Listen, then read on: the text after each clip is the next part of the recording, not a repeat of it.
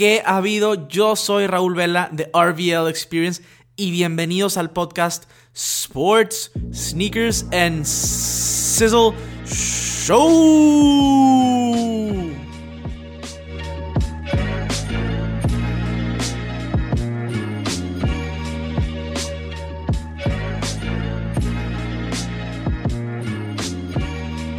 Hola a todos, ¿cómo están? Espero que estén muy bien. Bienvenidos a un nuevo episodio del podcast de Sports, Sneakers and Sizzle.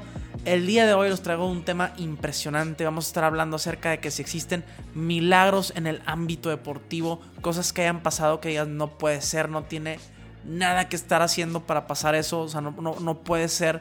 Vamos a estar hablando de cosas que han pasado recientemente y cosas que han pasado a lo largo de la historia. También vamos a estar hablando de lo que sucedió en el trade deadline de las ligas mayores de béisbol.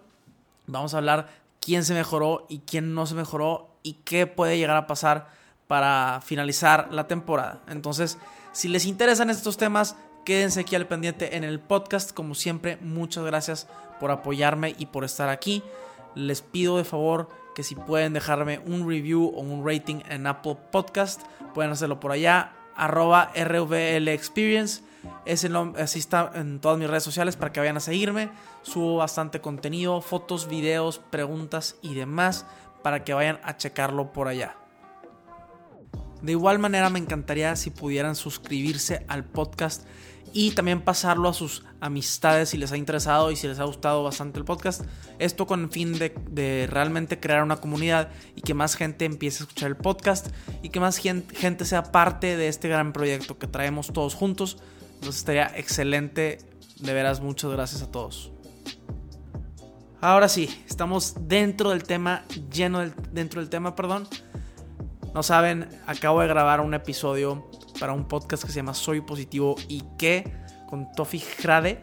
La verdad es que duró bastantito el episodio, va a estar increíble para que vayan a escucharlo. Les voy a estar comentando cuando, cuando realmente ya lo vaya a sacar Tofi.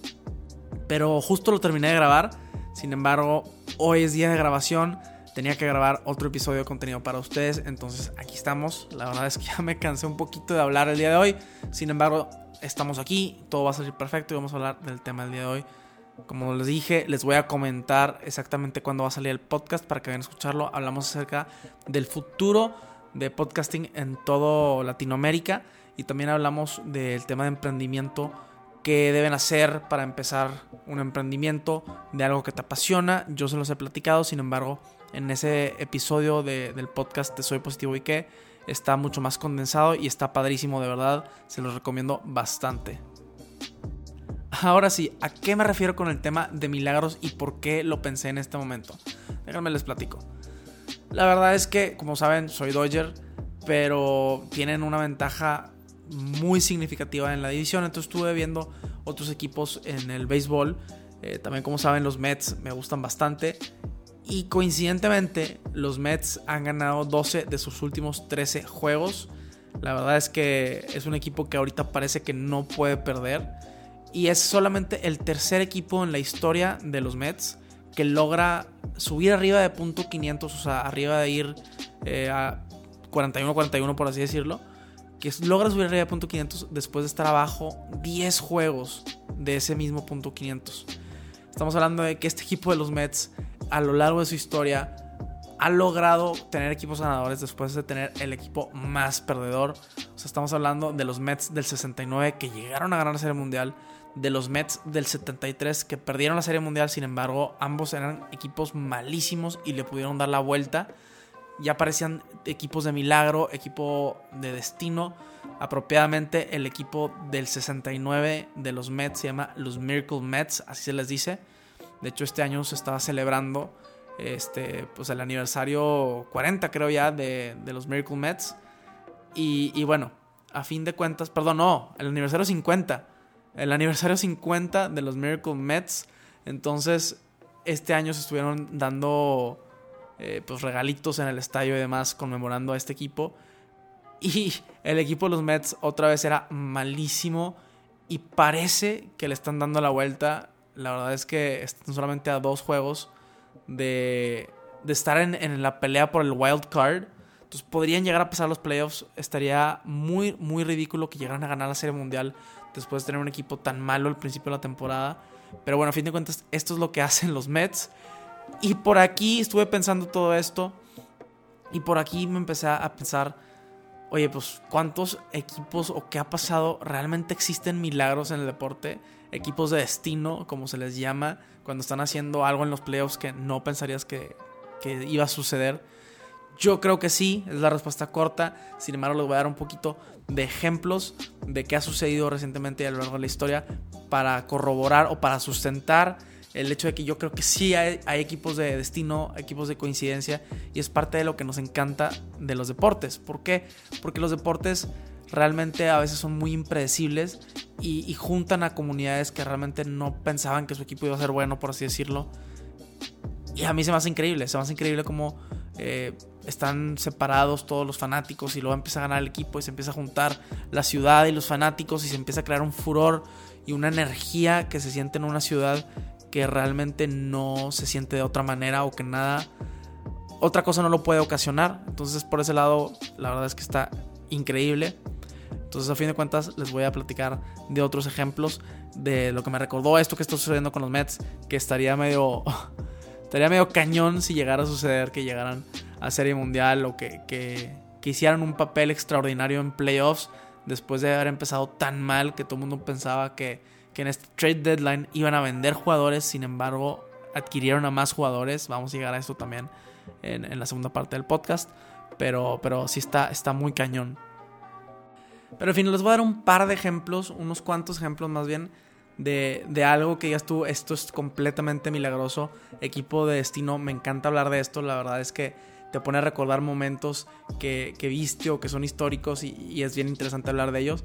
Entonces, vamos a mantenernos en el béisbol. El primero es nada más y nada menos que en el 2004, cuando los Red Sox por fin rompieron ese e, el curse del bambino, rompieron esa maldición, esa maldición y ganaron su primer serie mundial, creo que en 86 años.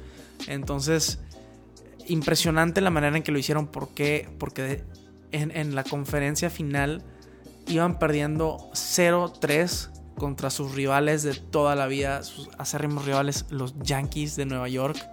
Es el primer equipo en la historia del béisbol en revertir ese 0-3 y ganar 4-3 la serie. La verdad es que increíble. Hay varios documentales que he visto de este suceso y, te ponen la piel chinita. O sea, a pesar de que no le voy a Boston, realmente te ponen la piel chinita eh, no me acuerdo ahorita el nombre de los documentales. Les voy a checar el dato. No hay una persona que me esté ayudando ahorita con el dato, pero se los juro, se los voy a checar. Ahorita se los voy a decir. Pero, pero bueno, se te pone la piel chinita de cómo, cómo realmente una ciudad y un equipo eh, agarraron este, este 0-3 y lo convirtieron en, este 4-3 para poder llegar a la Serie Mundial. Y ya la Serie Mundial la barrieron eh, contra los Cardenales. Bueno, creo que la barrieron, si bien recuerdo. a fin de cuentas, eh, la maldición la rompieron con este, esta serie contra los Yankees, contra sus acérrimos rivales que pues tienen una cantidad tremenda de series mundiales, tienen 27 y creo que para el 2004 eh, tenían 26 títulos, entonces la verdad es que ese triunfo contra los Yankees fue completa y totalmente milagroso y, y a raíz de eso se recordará a este equipo como un equipo de destino y un equipo de milagro. Otro tema reciente, Believe Land, cuando LeBron James y los Cavaliers le ganaron a los Warriors después de ir perdiendo 3-1 en la serie. Igual manera, ningún equipo de la NBA había logrado revertir este, este número de 3-1 en finales. Y, la verdad es que hacen unas grandes historias de documentales, este tipo de, de upsets o comebacks. Ese documental Believe Land es buenísimo, por si lo quieren ver. Eh, habla de la historia de Cleveland, de que como siempre tuvieron un problema en cuanto a deportes, de que siempre les iba mal, algo pasaba, pasaba eh, The Drive, que pasaba también el tema de, la novena entrada cuando los, los indios perdieron contra los Marlins, después de que ya habían sacado el trofeo básicamente y, pasaron cosas locas y perdieron. De todo le había pasado a la ciudad y ahora fue al revés. Por fin, por fin, por fin, un equipo de Cleveland tuvo esa suerte de campeón. Entonces estamos hablando de que LeBron James y Kyrie Irving llevaron prácticamente a su equipo al título increíblemente contra un equipo de Warriors que había ganado 73 juegos de temporada regular. Entiendan lo increíble que es esto. Para mí el mejor equipo de la historia, los Bulls del 95-96 ganaron solamente, solamente, ganaron 72 juegos. Pero ganaron el campeonato, entonces eso lo cementa como el mejor equipo de la historia. Y los Warriors no lo pudieron hacer, pero increíble la manera en que les ganaron los Cavaliers. Eh, todo el mundo pensaba que eran completa y totalmente invencibles los Warriors. Entonces este, esto también te lleva a pensar que, es algo completamente milagroso y de destino. Creo yo que es la mejor serie de final que me ha tocado ver en cuanto a emociones en, mi vida de la NBA. Entonces es otro tema, eh, ejemplo reciente de, de algo que, que se me hizo increíble, que nadie pensaba que pudiera haber sucedido. Ahora sí nos vamos al tema del fútbol soccer. También han habido cosas increíbles, de las cosas más recientes que han sucedido en torneo regular, por así decirlo. Cuando Leicester City ganó la Premier League, de veras impresionante. O sea, creo que los estaban para. O sea, las apuestas eran 5000 a 1. O sea, algo así ridículo. No tenían nada que estar haciendo ahí y ganaron. Claro que yo soy fan del Leicester de toda la vida. no, no se crean.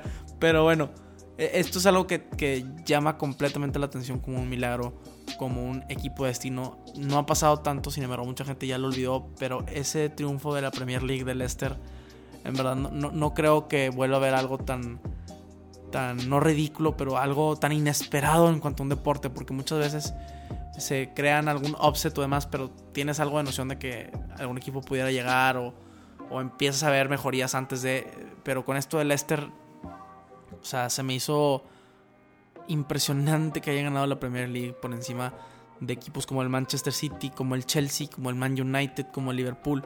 Eh, se me hace completamente increíble, o sea, de que no lo puedo realmente creer. Y hablando de este, algo que me tiene bien marcado en tema de fútbol, la final de la Champions del 2005, la famosa de Istambul. Aquellos que, que ya saben de lo que estoy hablando sin tener que mencionarlo la verdad es que es de las mejores finales que yo he visto en deporte, punto, o al menos eso lo percibo en el momento que la vi.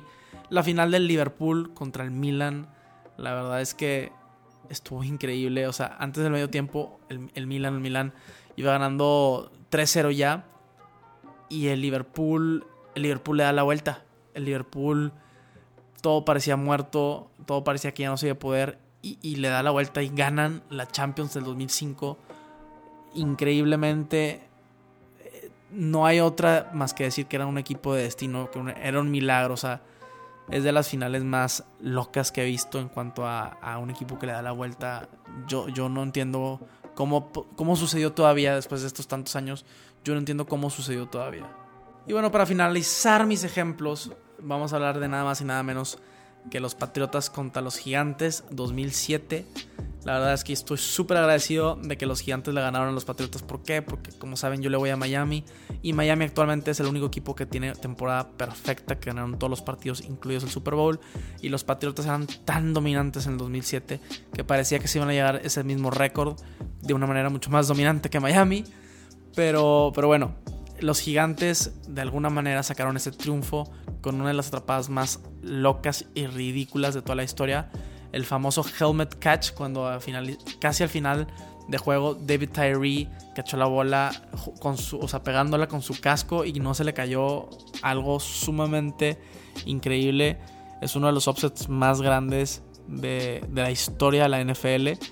Y, claro que tendría que estar aquí como un equipo de milagro, los gigantes, que le ganaron a ese equipo tan dominante de los Patriotas. La verdad es que si se ponen a pensar, los equipos dominantes de temporada regular muchas veces no ganan el campeonato. Podemos pensar en los Warriors que ya les mencioné, en los Patriotas, en los Marineros de Seattle que ganaron 116 creo, 116 juegos en temporada regular y no hicieron absolutamente nada en playoffs, no llegaron a ganar la Serie Mundial.